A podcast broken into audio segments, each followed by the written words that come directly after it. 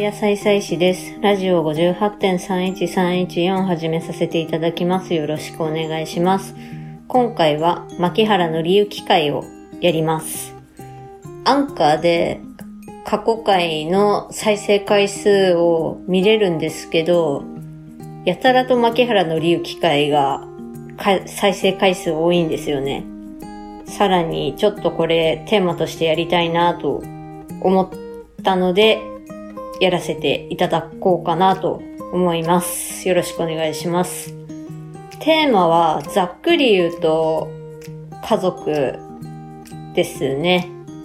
あとは思い出とか、そんな感じです。まあ家族ですね。今回はその家族というテーマで6曲ご紹介します。まず最初の3曲なんですけど、同じアルバムから選びました。2004年発売のエクスプローラーより3曲。その中の1曲目がタッグチーム。家族をタッグチームに例えた曲なんですよね。で、タッグチームっていうのはプロレスの試合形式でタッグマッチを行う際に複数のプロレスラーによって構成されるチームのことです。今回は1番、2番、A メロ、B メロを、なんて言うんですかね、物語調、ストーリー調にして、サビを一気に紹介するっていう感じでいこうかと思います。まず、主人公が家族と喧嘩して家から飛び出していってしまったと。で、夕暮れの街を歩いてたら、知らない人が話しかけてきました。ご家族はお元気ですか？と。言われました。まあ、顔とか、形とか、くせ毛とか、なんならご飯の食べ方も似てる見えるところも似てるんだったら、悪いところも似てるのかなと思ったんでしょう。で、家族と喧嘩した時に、目を背けたくなるような姿を自分そっくりな人が見せるわけですよ。だから喧嘩するわけですよ。鏡を覗いても見えないところを見せられるようだと感じました。っていうのが、まず1番目。2番。主人公が夕暮れに染まる街とか空とかを見てて、風で雲の形がどんどん変わっていきました。雲はどんな形になっても同じ雲だと思いました。で、ここで主人公は思いました。相手を責める前に自分の中をまず見つめて、相手を許せるような広い心を持ちたいなと。これは家族との喧嘩をした時に、なんて言うんでしょうかね。ああ、自分もこういった面、一面を持ち合わせているかもしれないなって、一瞬踏みとどまれるような心の余裕を持ちたいっていう意味だと思います。目を背けたくなるような姿を相手の人生の時間を使って僕に気がつかせてくれる家族っていうのはそんな既得な仲間だ思った主人公です。で、サビをまとめていきますと、核も家族というものはよく考えられて組まれたタッグチームだ。なかなか直せない立ちの悪さを抱えた僕らのために神様が考えて組んでくれたんだっていうのがまず1番のサビですね。2番のサビは、他人だったら愛想をつかして、もう性格合わなかったら、それで終わるところを、さすが神様、絆っていうロープの中で遠慮せずにお互いとぶつかって向き合える。この絆というロープの中っていうのは、レスリング上のことを表しているんじゃないかなと思います。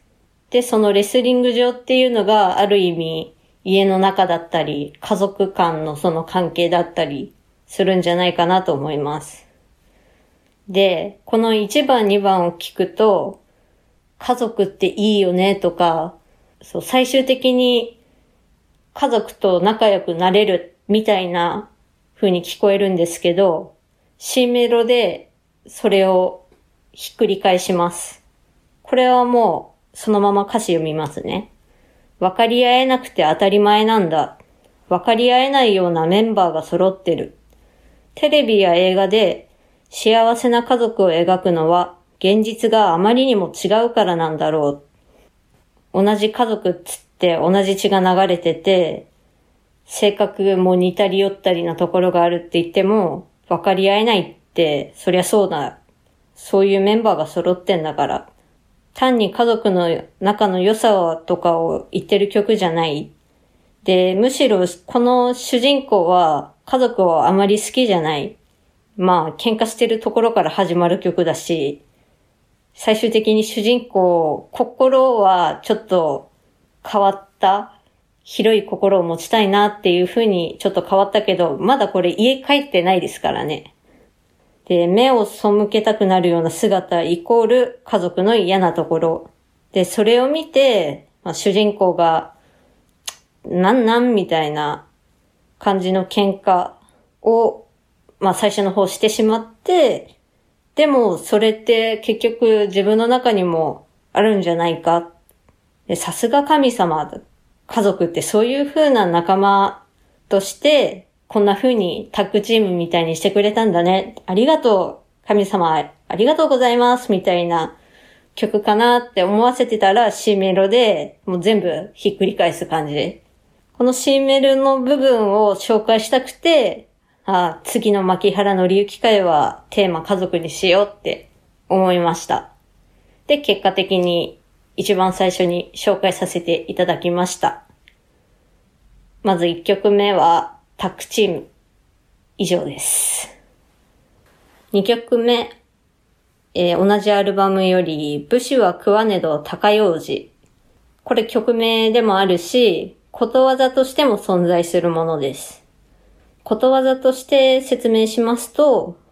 武士たるもの、たとえ貧しくて食べるのにこと書いても十分に食べたふりをして、用事を使うものだ。たとえ瀕していても不義を行わない。教授の高いことを示す。教授を持っていることを示す。というような意味です。で、さらにここで出てきた教授って何なんて私思ったんですけど、調べたら自分の能力に自信を持つこと。簡単に言うとプライドを持っていることっていう意味ですね。この不義を行わないっていうのは食べ物とかお金を盗んだり、武士がいた時代だったらその刀で誰かを脅して食い物をよこせっつったりとか、そういったことをせずに、俺はもう腹いっぱいだっていう意味を込めて、用事をして、そういうプライドを高く保っているんだよっていう意味です。または、痩せ我慢をするっていう意味もあるそうですね。その、プライドが高いがゆえに痩せ我慢をするとも捉えられるそうです。では、ストーリーというか曲の方に行きます。まず、主人公は家族がおります。主人公は父親というか男の人で、妻、母親で子供。もともと3人暮らしをしていました。そんなある日突然の、まず失業。そしてある朝、妻が出て行ってしまいました。この妻が出て行ったことに関しては、最初は軽く考えてました。すぐ帰ってくんだろう、つって。で、電話したらテーブルで震え出す携帯。携帯置いてっちゃったんですよ。まあ、帰、携帯を置いてったってことは帰ってくるかもしんないけど、連絡手段を絶ったということで、呆れ返ってしまったんでしょうね。自分の担当だった選択をサボったら、その子供のパンツの買いがなくなってしまった。主人公はその時気づいたんですよね。そのサボったのも、妻が出て行ってしまったのも、まあ、どんな理由かわかんないんですけど、ある日突然仕事がなくなったのも、すべて自分の選んだ未来だと。だったら、何でも不景気にしてた心も洗濯ついでに洗ってしまおう。で、その子供に、まあパンツですよね。パンツ洗濯してる間に乾くまでこれでも食べてなって、自分にとっておいたパンをあげたんですよ。で、そのパンを食べてる子供を見ていたら、不覚にもお腹が鳴ってしまった。で、それをごまかすために、デタラメな歌を急に歌い始めました。まあ子供はびっくりします。で、びっくりして、お父さん何それ？みたいな感じで笑い出しました。で、その笑顔を見て僕も笑い出してしまった。武士は食わねど高用事。ここではどっちかっていうと痩せ我慢をするっていう意味で使われてるように感じますけど、それが優しい響きに聞こえたっていうのが一番です。すごいですよね。不覚にもお腹が鳴ったっつってごまかすためにデタラメな歌を歌えるっていうことは、この主人公結構ユーモアあると思うんですよね。なんで失業しちゃったのか私にはちょっとわからないというかあそこまで考える必要はないんですけど、どうしてかなとついつい思ってしまいました。次2番。家族や子供を持つということは、自分が決めたんだ。ここでもまた選択した、自分が決めたっていうふうに、やはり思うわけなんですよね。次の部分はおそらく過去のある夜のことだと思うんですけど、仕事も忙しいというか、なんか嫌なことあったんでしょうし、もしかしたらその出て行っちゃった奥さんというか、お母さんというか、その人ともなんかうまくいかないすれ違いみたいなのもあったんでしょう。もう誰のために頑張ってきたんだって叫びそうになった夜があったみたいなんですね。で、その夜、その時、可愛い寝顔が見れたから、子供の可愛い寝顔が見れたから、僕は叫ばずに済んだっていうことを、その歌った後ですよ。歌った後になんか思い出したんでしょうね。で、現在パートに移って、本当に良かったなって改めて思ったら、嬉しくて今度泣けてきちゃったんですよ。で、やっぱり子供に泣けてきたことを見せたくない、それをごまかすために、またデタラメな歌を大きな声で歌った。したらやっぱりまた子供が笑い出して、その笑顔に力が湧いてくる。心の中に気づけずにいたすごい宝物を見つけた。このすごい宝物っていうのは自分の子供の笑顔ですよね。C メロは久しぶりに見た野良猫がテコテコ歩ってきて、子供が自分のパンをちぎってやった。どんなものでも大事にしてくれる人のもとにいたいと思うんだろうっていうのは野良猫の気持ちでもあるし、もしかしたら、この例えで子供は母親ではなく自分を、自分を選んでくれたっていうことなのかな。母親と一緒に出ていかないで、自分と一緒に残ることにしたのかなっていうことを言ってんのかなって私は思いました。で、この後また腹鳴って、デタラメな歌を歌って、子供がまた笑って、僕も笑う。で、やっぱり心の中に気づけずにいたすごい宝物っていうのは子供の笑顔だなって終わります。これ私が何年か前にカラオケ行った時に、この武士は食わねの高用事をカラオケで歌いたかったんですけど、カラオケに入ってなくて、もうそれくらい全然知られてない曲なんですけど、私はとても好きな曲です。ぜひ皆さんもなんかで聴いてみてください。次は3曲目。エクスプローラーより最後の曲ですね。ハッピーエンディング。最初に言っておきます。ハッピーエンディングっていう曲名ではありますが、ハッピー感は全然なくって、終始重たい暗い感じで進んでいきます。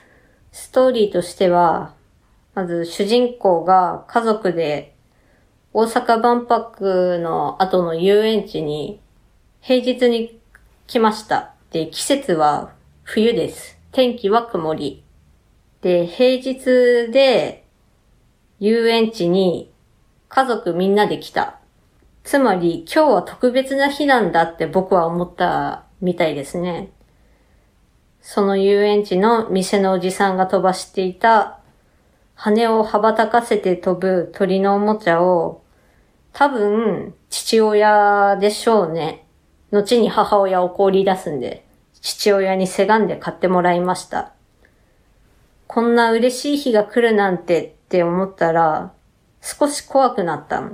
主人公。まだうまく飛ばせなくて落ちたその鳥のおもちゃを拾い上げて胸に抱いた。ここで胸に抱いたっていうことで怖くなったっていうことを表してるのかなと私は思います。でもそんな嬉しい日っていうのは出口のゲートの手前で終わりました。お母さんがですね、怒り出したんですよね。何無駄遣いさせてんのよ、みたいな感じで。2番で母さんが怒り出した。ここでちょっと謎を解き明かしますと、父親にせがんで買ってもらったって言ったのは、最初家族で来ている。で、まあ誰かにせがんで買ってもらって、今ここで母さんが怒り出したってことは、実際に家族の中での登場人物っていうのは僕と母さんしか出てないから、買った人物っていうのは父親じゃないかなと予想しました。いや、わかんないですよ。おじいちゃんとかおばあちゃんかもしれないんですけど、まあ、父親じゃないかなと、私は思いました。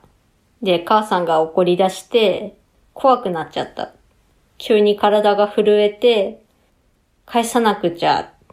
で、まあ、返金して無駄遣いをなかったことにしたいって思った主人公は、ふとおもちゃを見たら、うまく飛ばせなかったせいで、落とした時の傷がついて、返せないんですよ。その傷っていうのは、ブリッキリ部分が凹んでしまった。で、そこの部分を指で触ったら、とても冷たい感じがした。冬の曇り空っていうのは全ての色を奪い、まるで死んだ鳥を抱いてる気持ちになった。もう最悪ですよね。最初絶好調で鳥のおもちゃも買ってもらって嬉しいって思ったのに母さん怒り出すし、傷ついておもちゃ返せないし、で、まあ天気も悪いせいで、しかも冬曇りってめっちゃ寒いじゃないですか。だから余計に落ち込みもするし、そりゃ泣きもする。っていうのが、まるで死んだ鳥を抱いてる気持ちになったっていうので現れてるなと思いました。で、次の部分、私はすごい共感した部分なんですけど、いきます。みんなが笑うための場所で悲しくて泣くのはもう嫌だ。あんな怖い顔で怒らせてしまうそのわけが、いつも僕なのが悲しい。これね、私身に覚えありますね。私の家族の場合、まあやっぱり母親が怒り出すんですけど、別に無駄遣いとかさせてなくても、私が最初テンションぶち上げで、遊園地とか行って、わがまま行ったりとか、あっち行きたい、こっち行きたいって言ったりすると、私の場合はお父さんお母さんが振り回されるわけじゃないですか。で、うちの母親が疲れも溜まってるし、私のわがままもういい加減にしてみたいな感じで帰り際によくブチ切れられましたね。まあ、切れられたっていうか、もう我慢の限界で、私もわがまま言い過ぎたっていうのは、まあ、その後に続く歌詞の通りです。ああの時あんなに泣いたことも今は笑い話だけれど、本当にそれですよ。で、最後に行きます。相手の喜ぶことを先にできなきゃダメだ。あの日の僕があったからこそ、この答えを諦めずに探し続けられた。30年後、願いは叶った。家族みんながずっと笑ったまま幸せな今日が今終わった。ここで曲名のハッピーエンディングの意味がわかりますよね。いやー、これは、この発売された当時とか、ちっちゃい頃、このハッピーエンディングっていう曲は、あまり好きじゃなかったっていうか、聴く対象にならなかったんですよね。なぜなら、ノリが悪い曲だから。だけど、まあ、だんだん年を重ねていくうちに、よく歌詞の意味とかをも含めて聞くようになって、で、あ、これすげえ身に覚えあるなとか、感じで今は好きな曲になりました。以上がハッピーエンディングでした。次はシングルのカップリング曲でもあるし、アルバムにも収録されている曲ですね。曲名が新しいドア。2014年の Fall。で、この Fall っていう曲はドラマの今日は会社休みますの主題歌でした。で、この Fall のカップリング曲でもあるし、2015年発売の Lovable People にも入っている曲です。で、さらに言いますと、MBS Jump Over Cancer のテーマソング。MBS っていうのが毎日放送。この毎日放送っていうのが近畿広域圏で聴けるラジオの放送局というか、まあそれで、がん検診の啓発キャンペーンのテーマソングになった曲です。これも、1曲目と同じように、1番、2番を、まあ、まとめて、サビの方に行こうかなと思います。えー、まず、主人公、僕っていうのがいまして、この人父親です。で、この父親である僕っていうのは、何かもし見つかったら怖いからって言って、健康診断もがん検診も行こうとしなかったんです。人生の半分、まあ日本の平均寿命の半分は、とっくに過ぎて、今まで何事もなかったのが、ラッキーだったけど、まあここらで一回計画を立ててみるのもいいかなと。つまり健康診断とか、そういう検診を受けてみるのもいいかなって思ったみたいですね。でそんなことを考えてたら、茶の間からいつもの賑やかな声、つまり家族の声でしょう。その、その人たちの声が聞こえてきました。で、さらに、主人公は思いました。どれだけ長く生きるかは、神様だけが知ってるでも、どんな風に生きるかは自分たちで決められるよな。まあ、天国に旅立つ日の前に少しだけでも余裕があるといいよな。で、また茶の間から聞こえてくる僕のことを呼んでいる声。お父さんも、みたいな感じでしょうね。早く来てよっていうような声でしょう。ほんで、そういういつもの賑やかな声とか、僕のことを呼んでいる声っていうのは、かけがえのない大切な声だ。そのために今僕ができることをやらなくちゃ。目をそらし続けていた開けるべき新しいドアに手をかけよう。勇気出して。っていうのが1番と2番のストーリーですね。そう、ここらで一度計画を立ててみるのもいい。とか、天国に旅立つ日の前に少しだけでも余裕があるといいよなっていう、この言葉っていうのは、時間的な意味合い、健康診断で悪いところを直しましょう。まあ、ここではがん検診って出てますけど、なんかの検診とかに行って、早期発見で、まあ、治療するなり、食い止めるなり、そういったことをしましょうっていうのは、時間稼ぎをするとか、長生きするっていう意味でもあるし、周りの家族の心の準備とかをさせる意味でもあるかなと思います。包み隠さず言うと、ある日突然パタッと死ぬよりは、例えば余命どれぐらいですとか分かった方がいいよな、心の余裕を持たせられる方がいいよなっていう意味も含まれてるのかなと私は思います。で、謎なのが C メロなんですよね。いきます。きっと大丈夫。新しいドアの向こうから振り返るたびに、あんなものを幸せと呼んでいたなんてと、今まで何度も笑ってきたじゃないか。ここがちょっと解釈が私は難しいなって思ってて、今でもどういう意味なんだろうと思ってますね。で、この謎の C メロの後に、それはかけがえのない大切な声だ。そのために今僕ができることをやらなくちゃ。目をそらし続けていた開けるべき新しいドアに手をかけよう。勇気を出して茶の間から聞こえてくる声のために。と続いていくんですけど、ちょっとまだ私が消化しきれてないこの書き出したら2行なんですけど、今後も聞くたびに何だろうかなと考えていこうかと思っています。で、ちょっと話は変わってしまうかもしれないんですけど、まあ、健康診断とか検診、予防接種を受けることによって、病気で防げるものを防いだり、早期発見で治療ができたり、というのが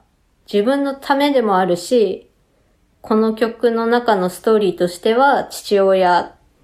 が家族に対して死ぬ前に余裕があるといいよなっていう他人のことを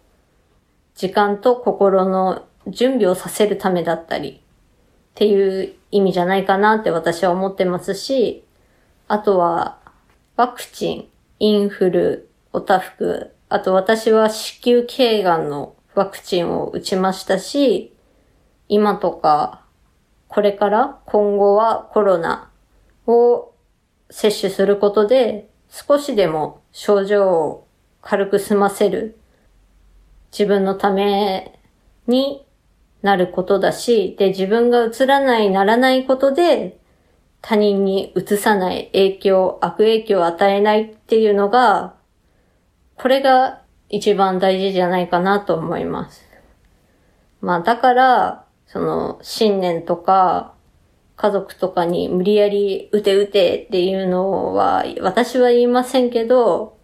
打った方がいいんじゃないかなって私は思います。し、打ちます。コロナとかね、今後。一般の人たちにも出回るようになったら、もちろん、優先すべき人たちを優先してから、じゃあ、今度若者層一般層にどうぞっていうか余裕が回ってきたら予約しようかなと思ってます。5曲目、Going Home。2000年の太陽というアルバムに収録されていて、口笛で始まり、口笛で終わる曲です。で、この Going Home、ホームとは言ってますけど、家とかそういう意味よりも、私はホームタウン、街っていう、自分が慣れ親しんだ街っていう意味合いが強いかなと思いました。これもまた僕視点で進んでいきますが、私の予想、私が思う僕像、主人公像としては、街から都会に出てきた人だと思います。で、結構いい仕事、ビルとかオフィスとかでするような仕事、アメリカとか英語で言うホワイトカラーな仕事で、まあ、ビルで仕事してるんじゃないかって思いながらも、なんか営業職とかかなって、いろんな人から契約を取ってくる仕事じゃないかなとか思ったりしました。歌詞でなんとなくそんな気配を感じてきて、で、さらに仕事が忙しくて、心がだいぶやつれてる感じだし、もう人間不信手前じゃないかなっていう、ちょっと心配になる主人公です。歌詞の方、ざっくりまとめました。いきます。え仕事帰り、秋の夕方、ふと見たら梅の木が尖った影を落としている。今は一枚も葉っぱはついていないけど、今後必ずまだ寒い春に必ず白い花をつける確かさを僕にくれる、くれていると感じました。自分でも気がつかない小さな苛立ちの積み重ねにくたびれた僕に、金木犀の香りが、まあ、どこから香ってきてるか、探しなさい。遠くを見つめてくださいと教える。で、この以上が一番の歌詞なんですけど、二番の歌詞では坂を登り切って振り返ると、沈む夕焼けがすべてを等しく浸していた。つまり、もうビルだろうが家だろうが、空き地だろうが、坂道、上がってきた今までの道だろうが、綺麗に染めている。綺麗に等しく染めていると。で、時には振り返るのも悪くないもんだなと思ったわけですよ。で、この主人公が過去にタバコ屋の古い公衆電話から故郷の誰かに電話している時に10円玉が落ちていく音を気にされながら励まされたんですよ。その励ましの声を目を見ながらでサビをまとめていますとたまには帰ろうかあの街に花火もすすきもツバメも星空も僕より背の高かったあの街に、心をうずめに帰ろうか、心をうずめに帰ろうかって言ってるってことは、やっぱりかなり辛労が溜まっている様子を表してるなと思います。で、ここで1番サビ、2番サビで感想が入るんですけど、ここの感想がジャズ調になるんですよね。ジャズっぽくなって、で、その後の歌詞が人間不信手前じゃないかなと思った根拠の部分です。いきます。信じますから信じてくださいと喉元にナイフを突きつけるような話し方しか人はできないだろうかと諦める前にたまには帰ろうか。あの街に、花火もすきも僕より背の高かったあの街に、心もうずめに帰ろうか。で終わるわけなんですね。うん、心をうずめに帰る、帰ろうかっていう表現の仕方が、かなり仕事で疲れているんじゃないかなと。で、さらにこの信じますから信じてくださいと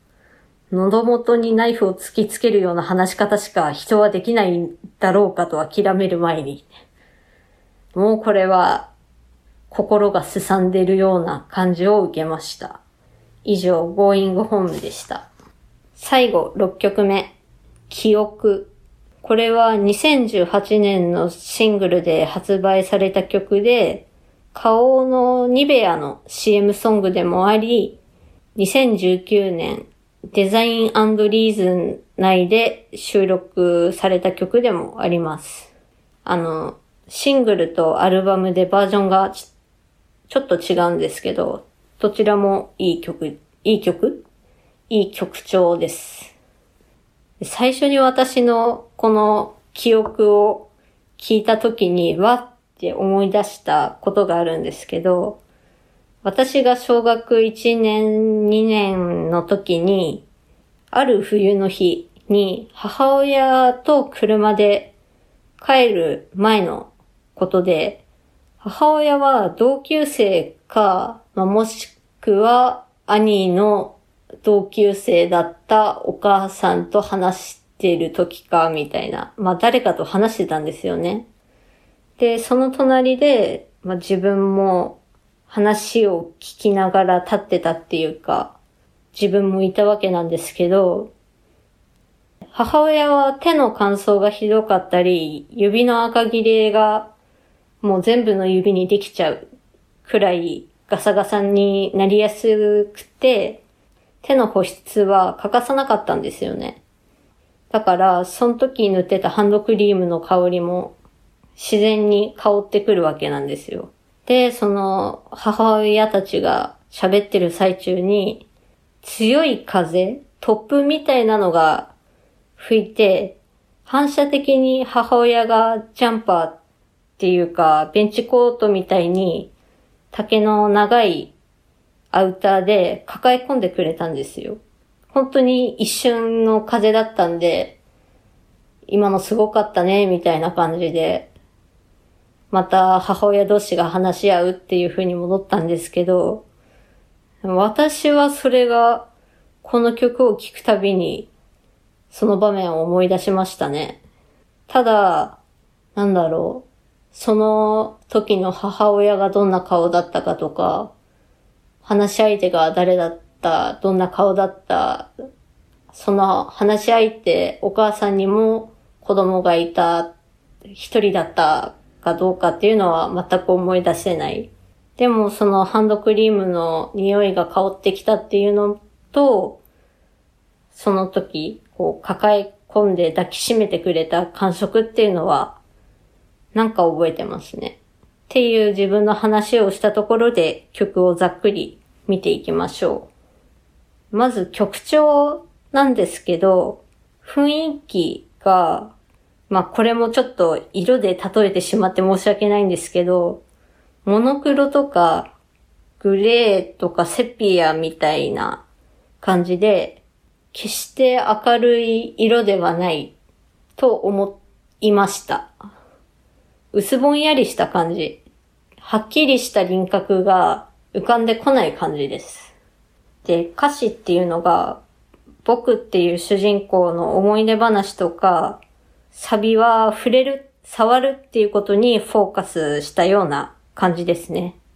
今回もまたサビは後でまとめてお伝えして、どんな物語かっていうのを伝えていきたいと思います。一番の歌詞は、まあ私がさっき言った通りですね。光のフレアが眩しくて、よく見えない誰かの顔、ハンドクリームの柔らかで清潔な香り、カサカサの頬で笑った。それが本当かもわからないけど、愛されているとあの時感じられたんだ。で、2番に行って、愛が憎しみになったり、すべてを笑える日が来たり、月日が流れると気持ちもいくらでも変わっていくから、すべて嘘だと言わないで。冷たい冬を越えてこそ、強く美しい自分になれる。そうただ信じてほしい。ほんの少し勇気が欲しいとき、思い出せる特別な場面があったり、君が思い出してくれるように、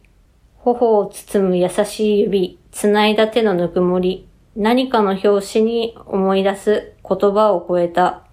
思いの記憶。もしも思い出せないなら、僕が優しく伝えよう。何かの表紙に思い出す言葉を超えた思いの記憶。大丈夫だよって微笑んであげたいとき思い出せる特別な場面がある。それは、頬を包んでくれた優しい指、繋いだ手のぬくもりっていう、触ったことから伝わってくる思いの記憶、思い思い出とかじゃなくて、思う、相手を思う気持ちとかっていう感じの方の思いの記憶であると。うちの母親は、その最初に話した出来事の当時は何のハンドクリームを使ってたかは覚えてないというか、うん、昔ニビアのそのチューブタイプのは見たことあるんですよね。もしかしたらそれこそニビアの CM ソングであるこの曲の通りに、そのニベアのチューブタイプを使ってたのかもしれないし、それ以外はあんま使ってた覚えないですね。一時期、ロックシタンとか結構香りの強いのを使ってたけど、今はまかないコスメっていう実店舗だと私が行ったことあるのは東京駅のなんだっけ？名前忘れちゃったけど。グランスタか。グランスタ内にあるまかないコスメっていう、そこのハンドクリームをネットで買ってますね。うちの母親はベタベタしなくて、サラサラした感触で、香りもさっぱりしてる、かつ、ずっと濃い感じで残らない、後に残らない香りが好みのようです。ちなみに、ニベアは今私のスキンケア用で買ってますね。青缶で、あの、炎上のでかいやつ。500円もしないやつでした。このサビなんですけど、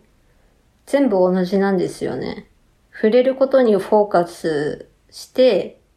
で、この触れるイコール言葉を超えた思いを伝えるっていう最大のテーマが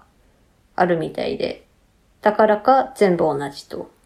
で2番の愛が憎しみになるっていうのは反抗期のことですかね。